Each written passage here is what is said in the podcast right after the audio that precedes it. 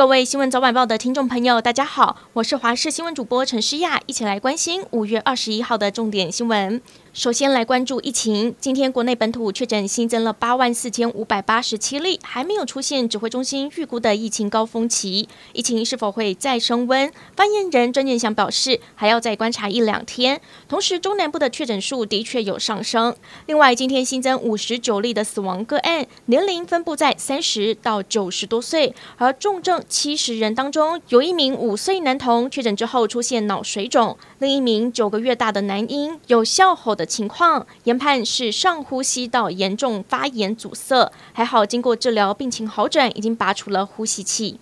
持续来关心，台北市今天新增了一万零五百九十例的本土确诊个案。为了避免幼儿园疫情持续扩散，市府政策大转弯，宣布二十三号星期一到二十七号，公私立幼儿园停止实体课程，改采线上教学。而新北市今天新增了两万三千三百四十六例，新北市长侯友谊再度向中央喊话，呼吁快筛阳性视同确诊，应该尽快一次到位。指挥官陈时中表示，二十三号星期一开始新增原原住民族及离岛地区居民适用，也松口将会。全面开放，来关心天气，提醒您明天开始要变天喽。梅雨锋面从星期天开始接近，北部东半部开始出现短暂降雨。到了星期二，锋面滞留，加上西南季风增强，降雨范围又会扩大。到时全台各地都要留意短时强降雨。有专家提醒，不排除会有致灾性的雨势出现。同时气温也会下降两到三度左右。整体来说，不稳定的天气将持续一个星期的时间。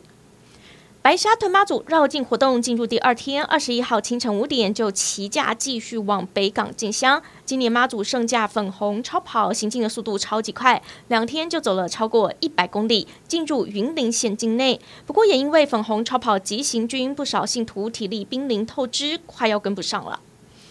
今天是国中会考的第一天，上午首先考的是社会还有数学，下午则是国文和作文的笔试。受到少子化的影响，今年是报考人数最少的一年，只有十九万人。考场的防疫措施也不敢松懈，每位学生都必须量体温才可以进入。每个市场也准备了备用考场，让身体突然有状况或者是居格的学生来做使用。另外，连江县有一名学生考完数学之后身体不舒服，快筛之后发现是阳性的，赶紧暂停考试，返家休养。疫情方面，中央出手火速，在松山机场加开了大型筛检站，今天正式启用，却引起了台北市长柯文哲的怒火，矛头又对准中央。他认为应该在原有的筛检站来增加量能，还怒呛中央不要瞎指挥，造成地方政府的困扰。但是行政院长苏文昌视察松基筛检站，面对柯文哲的怒火，却没有跟着动怒，喊话中央地方一起来合作。疫情指挥官陈时中则表示，因为台北市很忙，不敢劳烦，就由 中央来帮忙。国际消息。美国总统拜登的亚洲之旅第二天重头戏莫过于拜登和南韩总统尹锡悦的会谈。两人在双边会谈上谈到了美韩两国在经济等方面的合作，重中之重则是区域安全，其中不仅包括了两国高度重视的北韩问题。拜登更表示，双方也谈到要维持台海的稳定，显示台湾议题在这场外交场合没有缺席。